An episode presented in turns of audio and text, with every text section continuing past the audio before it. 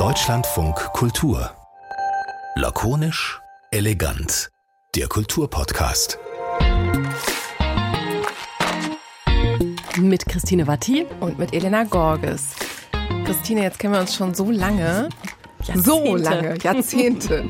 Und ich weiß immer noch nicht, ob du Entscheidungen aus dem Bauch heraus triffst und sagst, das muss jetzt einfach gemacht werden, oder ob du sehr lange grübelst und dich dann entscheidest? Also ich würde sagen, ich bin tatsächlich beides. Also ich kann ganz krass grübeln, aber ich kann auch ziemlich spontan auf einmal denken, so, ich mache das jetzt so und so. Und das werde ich jetzt so entscheiden und das stimmt dann auch. Also ehrlich gesagt gibt es gar, kein, gar keine klare Seite für die eine oder die andere Entscheidungspraxis. Das würde jetzt auch erklären, warum ich das sozusagen noch nicht wusste, ja. weil du beides in dir trägst. Ja, genau. Dass ich bin nach allen Seiten sehr, sehr offen. Aber, aber wie, wie, wo, wo führt uns das hin? Ja, ich wollte gerade sagen, kannst du schon die Brücke erahnen, die ich dir gebaut gar nicht. habe? Heute geht's äh, ausnahmsweise mal, kann man glaube ich sagen, in lakonisch elegant um das Thema Klassik. Das haben wir nicht so oft. Und ja, wir werden vielleicht heute rausfinden, ob es eine Bauchentscheidung oder eine informierte Bauchentscheidung oder eine grübelnde Entscheidung war, dass das Deutsche Symphonieorchester die Parole ausgegeben hat für die kommende Spielzeit. Es soll kein Konzert mehr ohne Komponistin geben.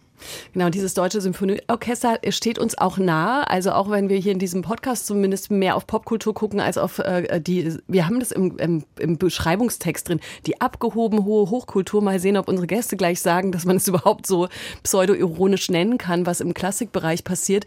Auf jeden Fall ist dieses Orchester, das DSO, Deutsche Sinfonieorchester, wird getragen auch vom Deutschlandradio, vom RBB, dem Bund und dem Land Berlin. Das heißt, wir sind sehr verbandelt mit diesem Orchester und ähm, haben uns nicht nur deshalb dafür interessiert, weil wir auch dachten, krass, guck mal, Thema klassische Musik und Debattenkultur, die man auch sehen kann, die sofort ausgebrochen ist, als dieses Orchester im Mai bekannt gegeben hat, dass es in der neuen Spielsaison tatsächlich immer mindestens eine Komponistin auf dem Programm haben wird. Das passt doch alles so schön zusammen, dass wir jetzt zu Beginn der Spielzeit mal fragen müssen, wieso macht ihr das eigentlich in diesem Orchester?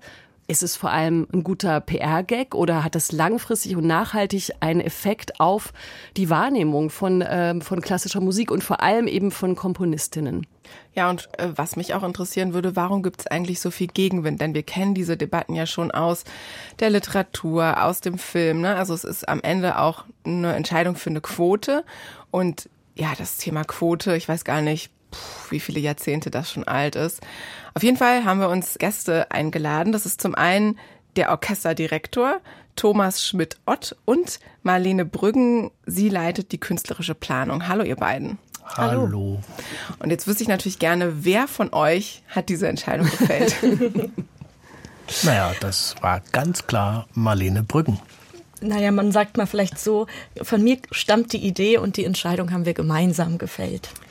Richtig. Und wir haben, äh, wir waren zuerst beide etwas konsterniert. Und zwar nicht nur wir beide, sondern auch unser künstlerischer Leiter und Chefdirigent. Und dann haben wir überlegt im Nachgang, wie kann man das dann auch noch unterfüttern?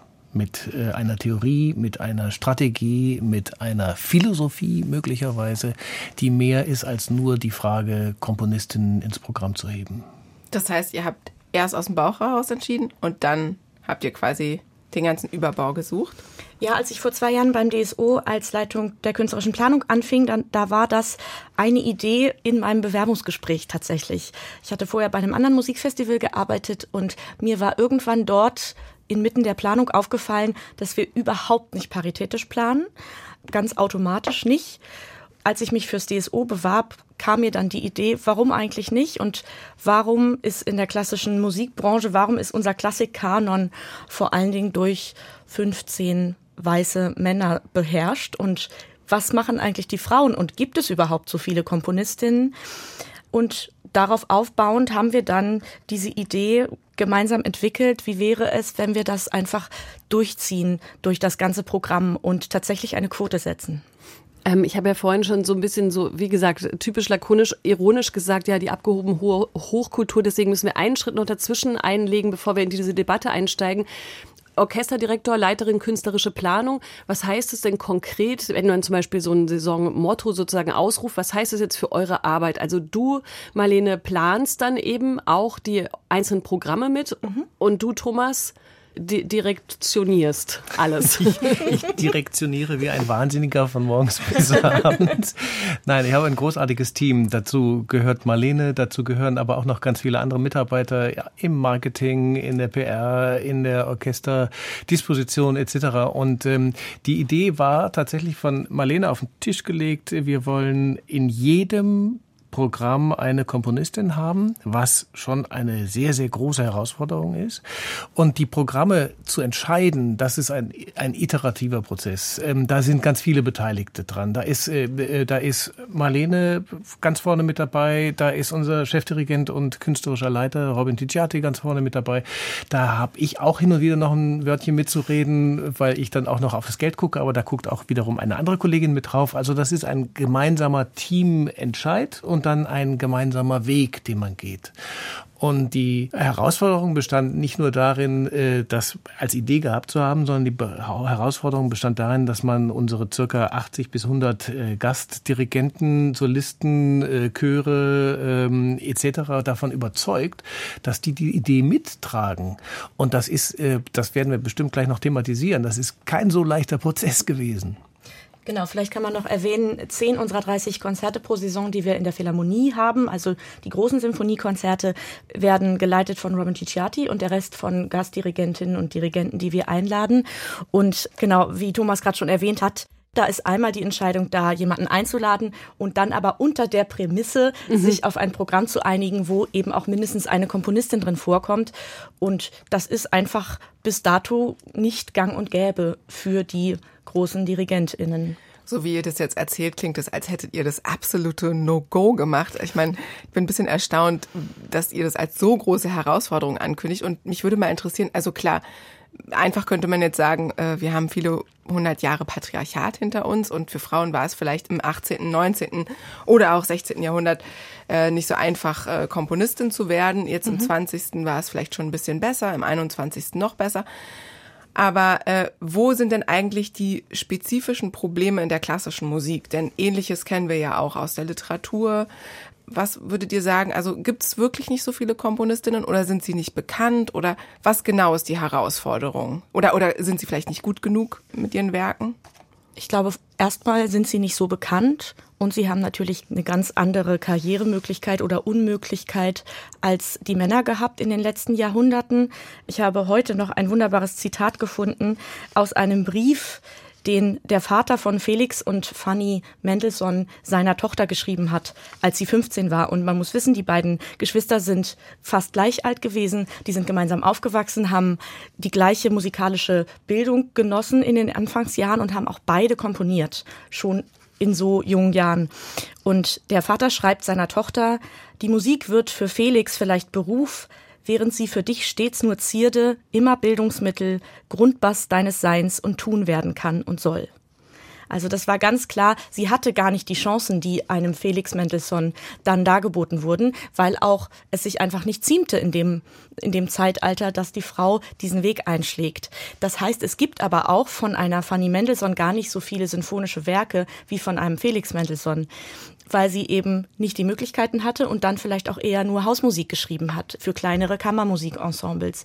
Aber mittlerweile, Thomas hat es gerade schon erwähnt, es gibt ganz viel Forschung zu Komponistinnen und ganz viele neue Entdeckungen von Komponistinnen und mittlerweile in der Gegenwart fast mehr Frauen in Kompositionsstudiengängen als Männer. Aber das ist ja, ich meine, wir müssen mal auf die Kritik auch eingehen, ne? das, also was klassischerweise passieren musste, klassischerweise oder traditionellerweise oder erwartbarerweise ist das natürlich zum Beispiel, das, damit, da kann man viel nochmal Schlimmes nachlesen auf Facebook, dann im Mai ganz viele Menschen einfach völlig ungebremst insgesamt diese Idee total doof fanden. Dann gibt's, oder nicht insgesamt, nicht alle, aber die, die es doof fanden, fanden es doof und hatten das Gefühl, so das Orchester äh, bietet sich jetzt an so einen sogenannten Zeitgeist an und macht da einfach mit und hat inhaltlich gar keine gute Begründung dafür. Und dann inhaltliche Kritik habe ich zumindest auch gesehen, von wegen, die habe ich so verstanden, na ja, wenn es für die, die Situation für die Komponistin eben so schlecht war und es so wenig gibt, dann trifft man eine Entscheidung zahlenmäßig, aber ist dann sozusagen auf einem musikalischen Niveau irgendwo, wo man gar nicht vielleicht sein sollte in so einem Orchesterprogramm.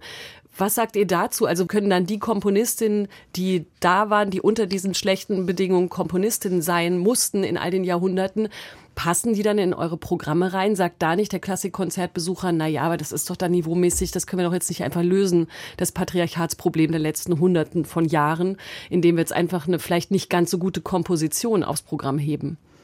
Ich glaube, wir gehen auf Entdeckungsreise mhm. und wir entdecken ganz viele neue Werke.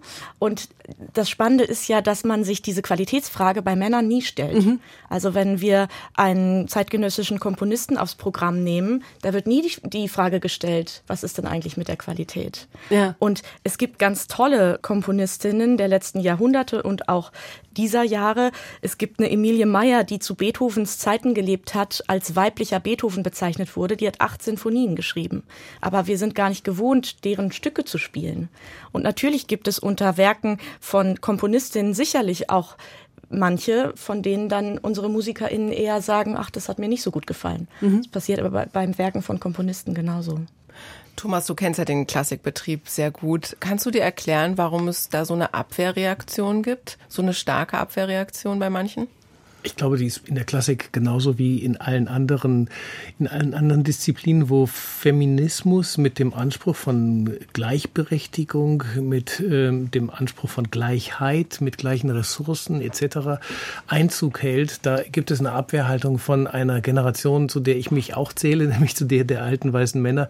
Und, ähm, und viele davon fühlen sich davon bedroht und gehen nicht neugierig und interessiert drauf zu. Und das ist, für mich ist das eine steile Lernkurve gewesen beim DSO ich bin seit 2020 äh, in, in diesem Orchester, war schon mal vor 25 Jahren da und dann in ganz anderen beruflichen Wegen unterwegs, aber jetzt wieder beim DSO und da komme ich mit einem jungen Team zusammen und äh, plötzlich erlebe ich dort eine ganz starke Bewegung, eine feministische Bewegung, äh, insbesondere um die wunderbare Kollegin Henriette Kupke, die aus der Volksbühne kommt und ein, eine ganz starke äh, Theorie über, über Gleichberechtigung und gleiche Behandlung äh, in allen beruflichen Situationen hat und dann über Marlene, über Kolleginnen aus allen Bereichen.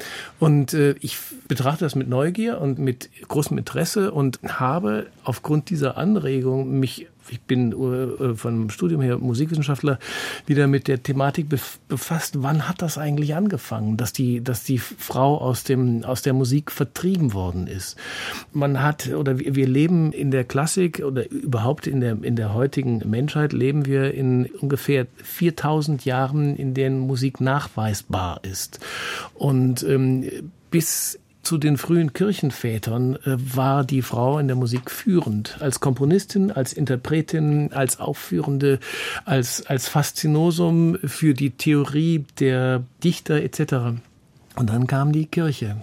Und dann ging's ging's immer weiter zurück und immer weiter nach draußen. Und, ähm, und um nochmal deine Frage vom Anfang aufzugreifen, ich glaube, dass für viele das eine Herausforderung ist, eine Bedrohung ist und auch irgendwo die Erkenntnis, dass man das über Jahrzehnte nicht gesehen hat, was tatsächlich als Ungerechtigkeit unterwegs ist. Könnte es vielleicht auch sein, also das hatte ich mich zumindest gefragt, dass es, ähm, also klischeemäßig ähm, besuchen Bildungsbürger gerne äh, klassische Konzerte und ich finde, Bildungsbürger muss ja auch nicht immer eine negative Konnotation haben. Das sind ja sehr informierte, interessierte Menschen. Kann es einerseits sein, dass es denen besonders schwer fällt zu akzeptieren, dass sie da irgendwas verpasst haben oder nicht gesehen haben? Und dann hatte ich mich auch noch gefragt, man liebt ja die klassische Musik auf eine ganz besondere Art und Weise. Es ist so was ganz Emotionales. Ich weiß gar nicht, ob das vergleichbar ist mit einem Roman, den man mal gelesen hat, weil man ja klassische Werke immer und immer wieder hört. Mhm. Und dass vielleicht auch dieses Gefühl eine Rolle spielt, da wird mir jetzt was weggenommen.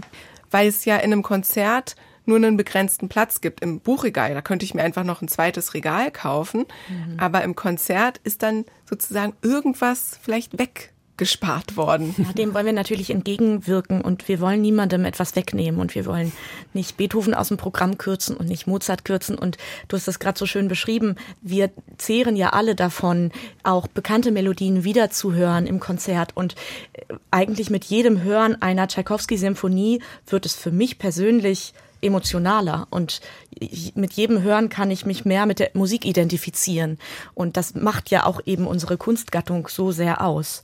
Aber wir sind nun mal auch ein Radioorchester und haben auch eine gesellschaftliche Aufgabe und auch eine Verantwortung. Und ich finde, das gehört auch dazu, dass wir eben so eine Entdeckungsreise eingehen und dass wir eine Repertoireerweiterung anstoßen. Und wir sind da auch noch nicht der Weisheit letzter Schluss.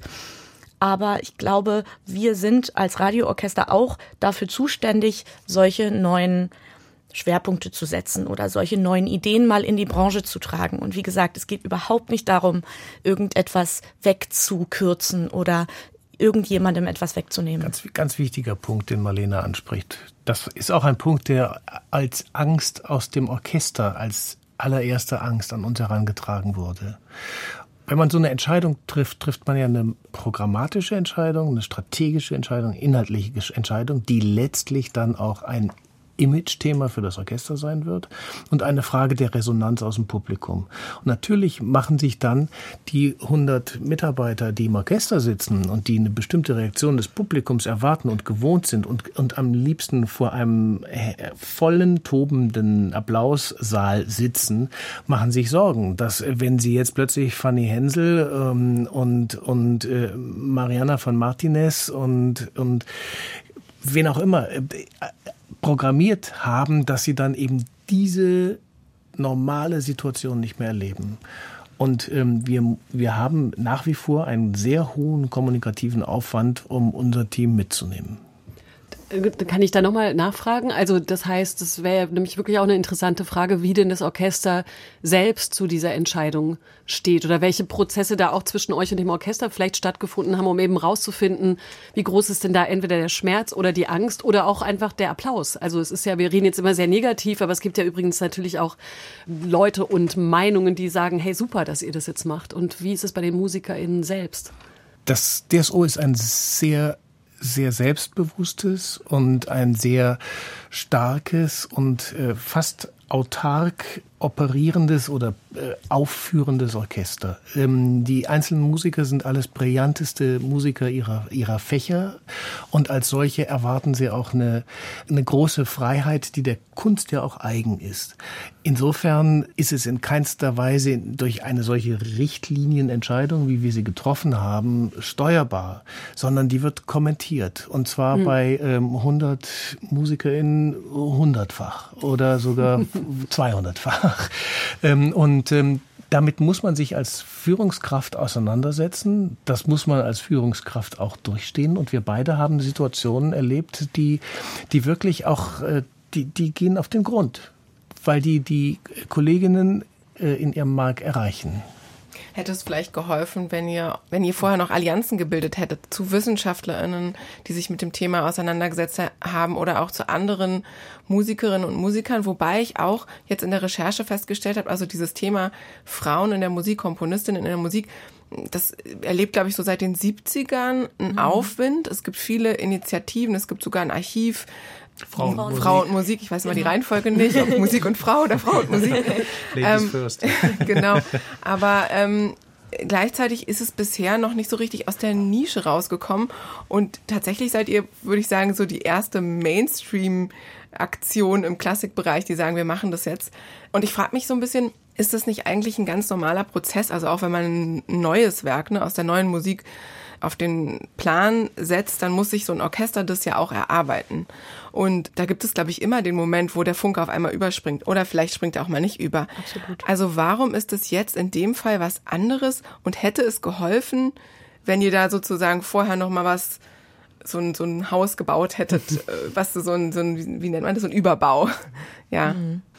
Gute Frage. Also, also ist, ihr, dürft euch jetzt nicht vorstellen, dass, das, dass wir da in einer, in, einer, in einer konfliktionären Situation sind. In keinster Weise.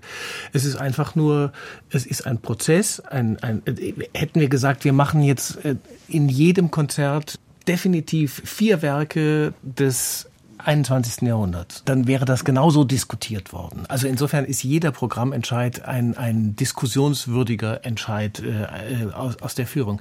Also insofern, wir brauchten keine Allianzen. Wir haben, ich erwähnte sie eben gerade, die, Kollegin äh, aus dem Marketing, die hat uns einen Feminismus-Workshop verordnet, der, der noch nie stattgefunden hat, der aber jetzt äh, kommende Woche, glaube ich, stattfinden wird, auf den ich wahnsinnig gespannt bin, weil ich das Thema wirklich sehr, sehr reizvoll finde. Und dann, wir haben ja dieses ganze Konzept oder die Strategie gebrandet mit dem Begriff feministische Programmpolitik. Da war dann, da, das, das war der Anklang an die äh, feministische Außenpolitik äh, von Annalena Baerbock unverkennbar und auch das, diese Politisierung triggert. Und das war uns auch bewusst und das hat uns auch dazu verholfen, dass wir einen fast ganzseitigen Artikel in der Süddeutschen Zeitung dafür bekamen. Und das hat das DSO in den letzten 30 Jahren für keine programmatische Entscheidung ähm, seiner Saisonvorschau erhalten. Also insofern eine spannende Lernerfahrung auch. Ja, den politischen Aspekt, den hätte ich sonst auch noch angesprochen. Das ist natürlich, das muss man tatsächlich wissen, wenn man dieses äh, Saisonmotto oder den Titel noch nicht kennt, dass es eben nicht dabei bestehen bleibt, dass ihr erstmal, dass wir über Zahlen gehen und über Geschichte der weiblichen Komponistin, sondern dass ihr dem tatsächlich nochmal diesen Titel der feministischen Musikpolitik oder Programmpolitik gegeben habt. Ähm, diese Reaktionen, die dann gekommen sind, weil das eine ist ja das soll nachhaltig was verändern. Das andere ist natürlich auch, wie du es gerade beschrieben hast, Thomas, eine Aufmerksamkeit, die es in diesem Bereich nicht so oft gibt. Was habt ihr denn davon erwartet oder was hat euch wirklich erschüttert? Also sind die, die wütenden Stimmen gegen überhaupt feministische, was auch immer Politik, die äh, überraschenden oder sind die schmerzenden vielleicht auch wirklich die, die dann sagen, ihr nehmt uns was weg oder das ganze Musikprogramm kann so nicht existieren, wenn ihr plötzlich äh, weibliche Komponistinnen damit draufsetzt? Also wie war da euer, eure Erwartung und auch dann das, was dann in Wirklichkeit passiert ist, als ihr damit rausgegangen seid? Also mit dem Motto, aber auch mit dem starken Verweis eben auch, das ist eine, ist ist eigentlich eine Art der politischen Aktion. Beide zeigen aufeinander. Keiner weiß, wer zuerst die spannendsten Reaktionen berichten möchte. Voker Wahnsinn war es, nicht wahr, Marlene? Ja, also ja, ich glaube, wir haben gar nicht so viel vorher uns Gedanken gemacht, was da auf uns zukommt.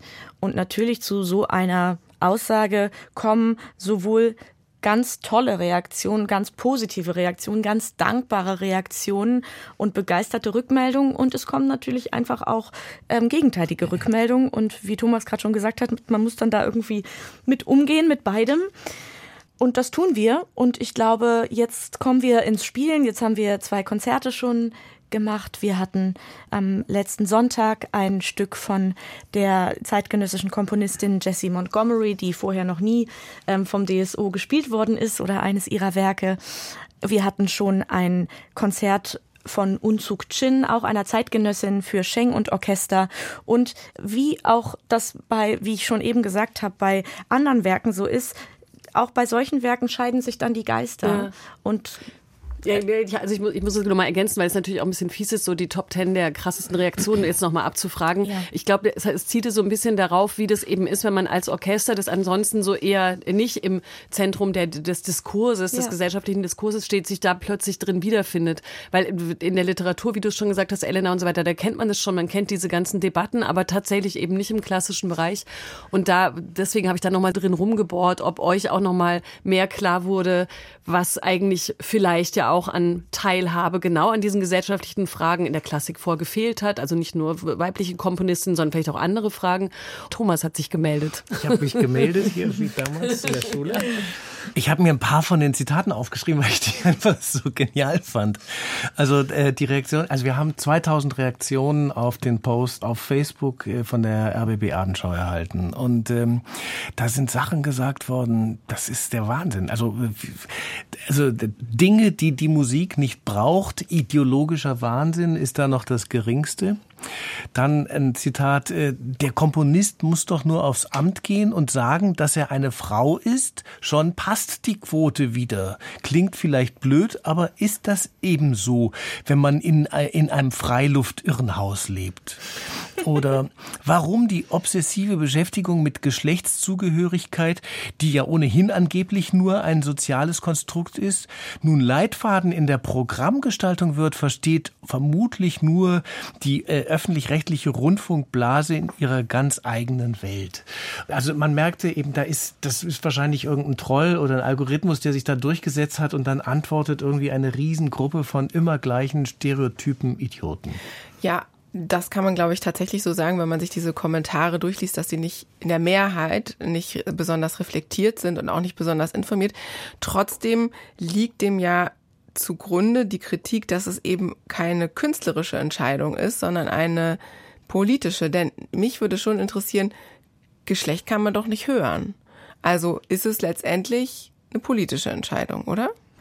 Jein, würde ich sagen. Also Natürlich ging eben diese politische Idee voraus, was ist eigentlich mit den Komponistinnen, aber dem wiederum voraus gingen ja schon unsere ganz individuellen Entdeckungen oder Interessen an vergessenen oder unterrepräsentierten Komponistinnen wie einer Fanny Hensel, wie einer Hildegard von Bingen, wie einer Louise Farronc oder Emilie Meyer. Und wenn man sich dann mehr mit dem Thema beschäftigt, poppen plötzlich so viele Namen auf und wir hatten in der vorherigen Saison von unserem künstlerischen Leiter und Chefdirigenten Robin Ticciati aufs Programm gesetzt, die Oper The Wreckers von Ethel Smythe. Und Ethel Smythe ähm, zu ihrer Zeit auch eine absolute Vorreiterin als Komponistin und auch noch Suffragette hatte sich, hat sich für das Wahlrecht in England eingesetzt, war dafür im Gefängnis.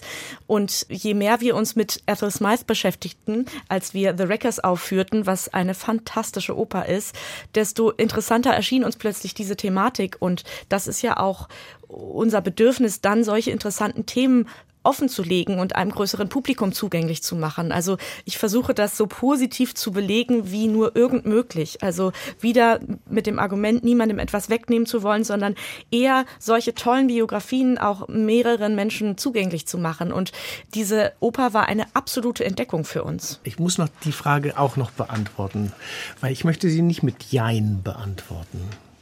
Ich möchte sagen, es war ganz klar eine künstlerische Entscheidung. Ganz klar eine künstlerische Entscheidung. Und wie das dann in einem kulturellen Prozess und ganz besonders einem kulturellen Managementprozess üblich ist, kam auf die künstlerische Entscheidung eine Marketingüberlegung. Mhm. Und über die Marketingüberlegung kam der politische Kontext. Sozusagen der Überbau, der sich dann darüber setzte. Aber am Anfang stand tatsächlich von 100 Werken, die der klassische Konzertgänger in einem Konzert hört, sind weniger als zwei Werke von Komponistinnen. Und das war im Prinzip, als wir, als wir Ethel Smythe Stück gehört hatten und ich, ich selber, ich persönlich, äh, saß in diesem Konzert, in, das war eine äh, konzertante Opernaufführung und war fasziniert von dieser Oper. Die ist, das ist Wagners Fliegendem Holländer ebenbürtig. Und der Fliegende Holländer ist fast, fast auf jedem, in jedem Opernhaus zu hören. Und Ethel Smythe, The Wreckers nie. Und ich war, ich ertappte mich bei dem Gedanken, dass ich erstaunt war, dass eine Frau ein solches Werk komponiert hat. Und da, das war alles irgendwo zeitgleich. Da kam Marlene um die Ecke mit dieser Idee und äh, dann dachte ich, ja, geil, das machen wir jetzt. Mhm. Ja, interessant. Ähm, das heißt sozusagen, wie ihr das dann geframed, geframed ist schon wieder so ein negatives Wort. Ne? Also das klang eben so politisch, aber dann standen eben doch künstlerische Ideen anscheinend am Anfang. Am Anfang definitiv. Auf jeden Fall. Ja. Und wie waren dann jetzt die Reaktionen des Publikums? Jetzt habt ihr ja schon zwei Konzerte hinter euch. War das irgendwie anders als sonst? Also ich habe gerade heute mit jemandem gesprochen, der im Konzert am Sonntag war und gesagt hat, weil das Stück, was ich eben erwähnt habe von Jesse Montgomery, war nur ein zehnminütiges Stück und der hat gesagt, oh, ich hätte so gerne noch mehr von ihrer Musik gehört, weil ich jetzt nur eine Ahnung habe, mhm. aber eigentlich noch gar nicht richtig eingestiegen bin. Und man muss dazu sagen, wir müssen die Kirche im Dorf lassen. Wir geben im Jahr 80 Konzerte. Und wir spielen jetzt circa 80 Werke von Frauen, aber wir spielen 240 Werke. Also wir spielen in keinster Weise jetzt nur noch äh, feministische Musik oder Musik von Komponistinnen. Ganz im Gegenteil, wir machen unser Kerngeschäft und vollführen das Kerngeschäft mit, mit großem künstlerischer Disziplin. Und und wir, wir setzen neue Entdeckungen rein. Und das ist, das ist schon die ganze Geschichte. Ja. Das, das ganze ja. Thema feministische Programmpolitik haben wir draufgesetzt, um ein bisschen mehr medialen Response zu kriegen, zum Beispiel von euch. Ja, hat geklappt, eingefallen. Aber ähm, das ist ja auch tatsächlich immer bei all diesen Gesprächen, die wir hier in diesem Podcast führen, auch zum Beispiel über die, um die sogenannte Frauenliteratur, was auch schon ein schwieriger Begriff ist. Es ist ja immer so, wenn man länger als fünf Minuten darüber redet, dann äh, wird es immer absurder, dass man darüber redet. Mhm. Also wie du es gerade gesagt hast, Thomas, dann sind die Verhältnisse, über die man überhaupt spricht und auch über den Fakt, um den es überhaupt geht, dass nämlich eventuell Kompositionen von Frauen mehr auf Programm stehen, wird ja immer absurder, wenn man diesen ganzen und diese schon wieder das Wort Überbau, aber diesen ganzen Empörungsüberbau mal abrüstet und einfach feststellt, was ist eigentlich, was ist eigentlich los? Also was passiert denn eigentlich gerade? Nämlich gar nichts Schlimmes. Also in keiner Form was Schlimmes würden die ähm, diejenigen, die das kritisieren, natürlich sagen, doch, doch, uns wird das weggenommen oder es ist irgendwie ideologisch oder programmatisch oder politisch oder wie auch immer. Aber ich kann dir mal auflösen, Elena, dass du ja auch klassische Musik studiert hast, nämlich Flöte. Und du warst in der alten Musik unterwegs. Da war das vielleicht jetzt nicht so ein Thema, aber wenn man nachhaltig darüber spricht, was das nämlich auch bedeutet, dass es eben mehr ist als ein PR-Effekt oder viel Aufmerksamkeit für euch, es will ja noch was anderes. Es will ja, dass sich langfristig auch Programme und Aufmerksamkeiten ändern. Was glaubst du denn als Musikerin, die du ja neben Podcasterin, Journalistin und so weiter bist? Ja, also ähm, tatsächlich erinnern mich ganz viele der Argumente auch an die Zeit, wo die alte Musik, wo die alte Musik ganz viel verändert hat im, im klassischen Bereich. Es ist sowieso komisch zu sagen Klassik, weil alte Musik ist ja primär nicht Klassik, sondern eben die Zeit vom Mittelalter bis zur Frühklassik vielleicht mhm. und wo man eben mit den historischen Instrumenten spielt oder den Nachbauten. Und das wurde ganz früher so alles abgetan unter vorbachsche Zeit. Also das, daran kann man auch ganz gut ablesen, wie eigentlich so ein Kanon entsteht. Und wenn man das dann, also inzwischen sind so viele Generationen Generation herangewachsen, die diese Musik quasi schon eingeatmet haben und das studiert haben. Und deren Kanon ist ja ein ganz anderer. Also, ne, wenn man jetzt an die Barockzeit denkt, dann fallen mir ganz viele Komponisten ein, die früher niemand kannte, die sind für mich absoluter Standard, absolut mhm. wichtig und genial und ich glaube, wenn sich jemand, der, der nur klassische Geige gelernt hat, dann damit beschäftigt mit, mit französischem Barock, der kann das gar nicht spielen. Also der, der steht da wieder Ochs vom Berg und denkt, das ist ja komische Musik. So, und ich kann mir schon vorstellen, dass das auch jetzt in dem Fall, wo man Frauen entdeckt, Komponistinnen entdeckt, genauso abläuft. Nur, was ich interessant finde, ist, dass man eben in der alten Musik genau den gleichen Fehler gemacht hat. Also da sind ja auch vor allen Dingen, also mir fallen fast nur Männer ein. Jetzt natürlich im Zuge der Recherche habe ich festgestellt, ja, ein paar Frauen haben wir damals auch gespielt, aber die sind mir nicht so im Kopf. Das heißt also, man hat, ja, man hat genau den gleichen Fehler wiederholt. Deshalb bin ich zum Beispiel noch neugierig. Also für mich ist es nicht so klar, dass die Frauen nicht mit den Männern mithalten können, sondern ich würde sagen, lass doch mal 20 Jahre von solchen Programmen ins Land gehen und dann gucken wir mal. Genau. Absolut. Ja, ganz richtig. Gut. Das ist, Sind wir uns alle einig? Ja, das ist, das ist, äh, und das ist das Faszinierende, dass, dass dieser Blick auf das Repertoire über Jahrhunderte hinweg geprägt wurde durch so eine patriarchalische Sichtweise und das ist geübt worden in allem. Und zwar nicht nur bei den Künstlern und bei den Ausführenden, sondern auch beim Publikum und noch viel bedeutender in den Verlagen. Wenn wir heute Musik, du sprichst gerade vom Barockzeitalter, von, von Frauen aus dem Barockzeitalter oder aus der Klassik spielen wollen, dann müssen wir das erstmal publiziert haben. Weil das, weil das ist, ich erwähnte gerade Marianne von Martin, Martinez. Ähm, diese, diese Dame war zu ihren Lebzeiten, das war so. Schülerin Haydns war die. Mhm. Genau, Schülerin Haydns. Ähm, ähm, also Mozart, Beethoven, in diesem, in diesem Dreieck rum lebte sie. Und das war eine berühmte Frau, wurde aufgeführt, wurde oft aufgeführt. Und danach wurde die wieder rausgedrängt. Und, und dann, dann gibt es halt nur noch Ausgaben aus der Zeit des 18. Jahrhunderts.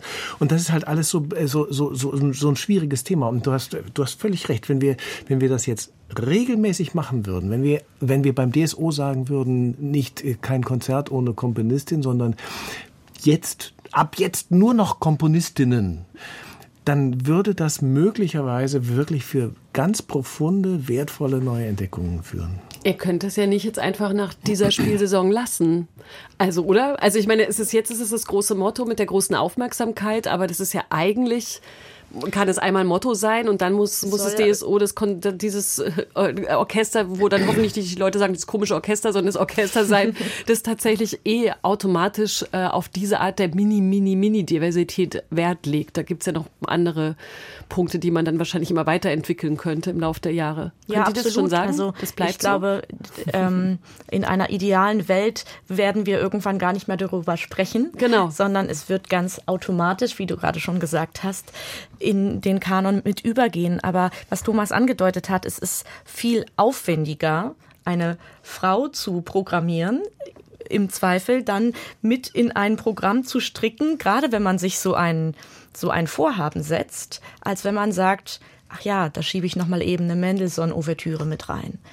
Also es ist, und gleichzeitig, äh, dieser, dieser Aufwand ist es dann auch wert, weil, weil ganz neue Dinge zutage kommen und ganz neue Entdeckungen gemacht werden. Trotzdem bleibt das für mich eine offene Frage, was dann am Ende bei rauskommt, also sagen wir mal in 20 Jahren. Denn ähm, ich, ich nehme jetzt mal nur eine Komponistin als Beispiel. Die ist jetzt nicht ähm, für das Repertoire des DSO beispielhaft, weil sie kommt eben aus dem Barock. Da kenne ich mich nun mal besser aus. Also das ist die Elisabeth Jacquet de la Guerre. Die hat, ähm, die war auch am Hof von Ludwig XIV. war auch sehr berühmt, war Komponistin, war auch selber Cembalistin. Und obwohl sie tolle Werke geschrieben hat, auch Opern, hat sie ja nicht den Chefposten gehabt. Ne? Sie mhm. war nicht Lully. Und ähm, also Lully war der Hofkomponist. Und natürlich haben wir deshalb von ihm viel mehr Werke überliefert. Wir haben großartige Musik. Und man fragt sich natürlich immer, hat er vielleicht diesen Posten, hat er ihn bekommen, weil er ein Mann war oder hat er ihn bekommen, weil er eben so genial war? Und ich glaube, dass wir das heute noch nicht beantworten können. Erst wenn wir dann den neuen Kanon haben, können wir sagen, wo sich die Streu vom Weizen trennt, oder? Also es wäre auch meine Frage an euch. Und gleichzeitig sind wir ja auch in einem Genre unterwegs. In der ganzen Kultur, glaube ich, gilt es, es geht ganz viel um individuellen Geschmack. Hm. Also ähm, das sehen wir ja auch an neuen Werken, die vielleicht noch nicht so bekannter sind. Da gibt's genauso viele Leute, die sagen, was für ein scheußliches Stück. Und dann gibt's wieder andere, die sagen, es hat mir richtig gut gefallen. Also es ist auch ganz oft Geschmackssache und natürlich kann man kann man sozusagen ähm, die die Punkte, die musikwissenschaftlichen Punkte ansetzen, warum ein musikalisches Werk ein gutes Werk ist und die abarbeiten. Und am Ende des Tages ist es trotzdem eine individuelle Empfinden beim Hören der klassischen Musik zu sagen, das hat mir gut gefallen und das eben nicht. Vielleicht ist ja auch, ich meine, das ist dann die nächste lakonisch elegant Folge, aber diese Kanon-Frage habe ich nur gerade gedacht, die ist ja sowieso auch nochmal, die müssen wir nochmal extra be begutachten eigentlich, ne? Weil die ja immer fragt, aus welcher Entwicklungsgeschichte der Gesellschaft wen abbildend ist denn überhaupt der Kanon der Kanon? Das, das kann man ja auch in allen Kulturerzeugnissen äh, immer wieder fragen, was gehört denn dazu und warum überhaupt? Und geht es um Geschmack oder geht es um Gemeinschaftsgefühl in einer Gesellschaft, die aber dann auch erstmal definiert sein müsste, wer eigentlich überhaupt dazugehört und von welchem Kanon überhaupt erreicht wird. Also das nur noch mal, so dachte ich gerade noch mal, weil dann, wenn man sagt, der Kanon verändert sich, dann impliziert das wieder, es gibt ein für eine, aber sicher eigentlich immer mehr diversifizierende Gesellschaft. Finde ich insgesamt auch noch mal ein gutes Thema. Das ist jetzt ein Teaser auf die Folge in ungefähr drei Monaten oder so, wenn ich diesen Gedanken jemals zu Ende gedacht habe. Aber das heißt, grundsätzlich geht ihr eher so guten Mutes in die Saison. Auf jeden Fall. Das Ganz ist auch ein bisschen platt, muss ich jetzt auch mal sagen, als, als Schlusszusammenfassung. Glaub, Aber es gab vorhin glaub, so einen schönen, es schönen Moment. Der Bach so richtig runter. Ja. ja. das, das Orchester. Wir, wir haben es, Marlene, wir haben es, glaube ich, in Grund und Boden gemanagt ich mit dieser auch. Entscheidung. Nein, äh, natürlich, äh, natürlich äh, gehen wir guten Mutes in die Saison, ähm, weil nochmal, das Kerngeschäft ist davon nicht berührt. Und um eine Frage noch mal, äh, eine Sache noch mal zu beantworten. Lully ähm, ist, ist äh, natürlich deshalb so berühmt geworden, weil er in einer komplett patriarchalischen Welt aufgewachsen ist, in der, ich weiß nicht, wen du, den, die Dame, die du erwähnt hast, die Komponistin. Die, die Elisabeth äh, Jacquet de la Guerre. Jacquet de la Guerre. Am Ende des Tages keine Chance hatte, zu, mhm. zu, zu, als Künstlerin sich durchzusetzen. Weil das war in einer Zeit, in der, ich, ich glaube, Jean-Jacques Rousseau sagte, äh, die Frau ähm, ist eigens dazu geschaffen, dem Mann zu gefallen. Und, ähm, und das war in der Zeit der Aufklärung eine zutiefst patriarchalistische ähm, Gesamtkonstellation. Und da, da, da, da war das nicht denkbar. Und das ist, das ist eigentlich der Ansatz, den ich so wahnsinnig spannend finde. Wir, es, es gibt eine, eine Komponistin, ich, ähm, Strozzi, wie heißt sie mit? Barbara Strozzi. Barbara Strozzi. Auch aus dem Barock. Auch aus dem Barock. Ich, ich höre die mit einer solchen Faszination und einer solchen Dankbarkeit für diese, diese tolle, tolle Musik und, ähm, und deren Werk zu erkunden. Das ist ein Abenteuer, finde ich rasend interessant und das nicht nur für mich persönlich oder fürs DSO, sondern fürs Publikum und solche Welten zu entdecken, das verdanken wir Marlenes Entscheidung. Meiner Idee. und ein bisschen der alte Musikbewegung. Denn es ist natürlich auch so, da, da trifft sich das beides, glaube ich, dass wenn man dann lernt, diese Werke so aufzuführen, wie sie gedacht sind und versteht, ne, wie den Kontext in der, in der Geschichte, dann erst kann man sie überhaupt verstehen und genießen. Und ähm, man muss sich eben auf sie einlassen. Man muss sich, man muss ein bisschen Aufwand betreiben. Ja, und offen sein und bleiben und werden. Und diesen Woken Wahnsinn mitzumachen. Dankeschön, dass ihr heute Gäste in Lakonisch Elegant wart. Marlene Brüggen und Thomas Schmidt-Ott.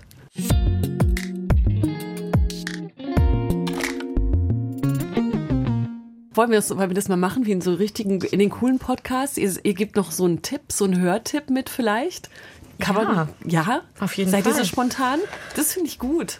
Was man beim Player seines Vertrauens gleich mal anklicken kann nach dieser Folge. Ja, auch für Leute, die nicht den ganzen Tag klassische Musik hören. Nur jetzt werden hier aber Jetzt müsst ihr euch entscheiden. schnell Entscheiden. Genau.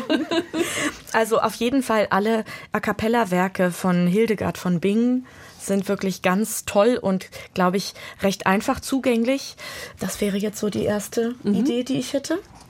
Ich freue mich jetzt schon auf das Konzert äh, mit Kent Nagano im, am 30. März äh, in der Philharmonie. Ähm, Das steht unter dem Titel Das Jahr im Wandel und da wird er Vivaldis Vier Jahreszeiten, also von einem Mann komponiertes Werk und zwar auch noch ein sehr populäres von einer zeitgenössischen Komponistin namens Aziza Sadikova ganz neu orchestrieren lassen, also ein Recomposed von Vivaldi Vier Jahreszeiten, aber im Sinne eines klassischen Symphonieorchesters, also ohne elektronische Gimmicks.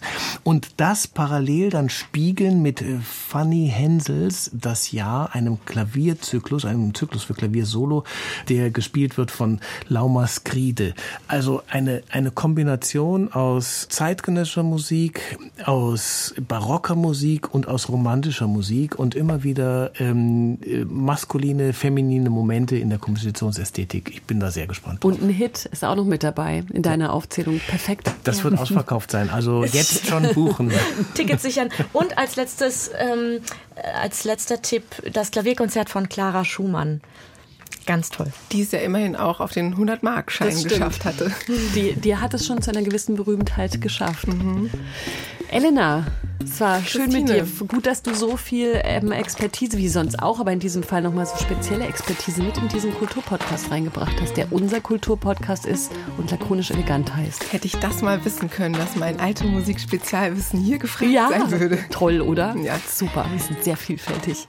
Schönen Tag, danke fürs Zuhören allerseits. Und schreib uns gerne an lakonischelegant.deutschlandfunkkultur.de.